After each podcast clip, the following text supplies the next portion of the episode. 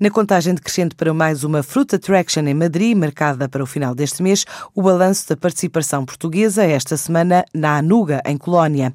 É considerada a maior feira do setor agroalimentar, a par do Cial Paris. Este ano contou com 75 empresas nacionais, ou seja, um número recorde de participações.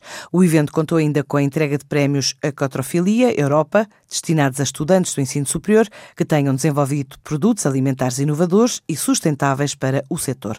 A repórter Joana de Sousa Dias esteve em Colónia, na Alemanha, para conhecer os produtos que representaram Portugal neste concurso. A ideia é inovadora e valeu ao Salmar o prémio Ecotrofilia Portugal, uma iniciativa dinamizada pela Portugal Foods que promove a ecoinovação, o empreendedorismo e a competitividade. O produto consiste numa conserva de salmão em molho de cabeça em que utilizamos os subprodutos do salmão, como a cabeça, o rabo e a primeira posta, que são considerados desperdícios a nível alimentar, ou seja, usados para hum, ração animal ou para o lixo e nós damos-lhe uma nova vida e criamos a Salmar. Inês Novaes é um dos oito elementos da equipa, constituída por quatro estudantes do Instituto Superior de Agronomia de Lisboa, o ISA, e quatro do ISCAL, o Instituto Superior de Contabilidade e Administração de Lisboa.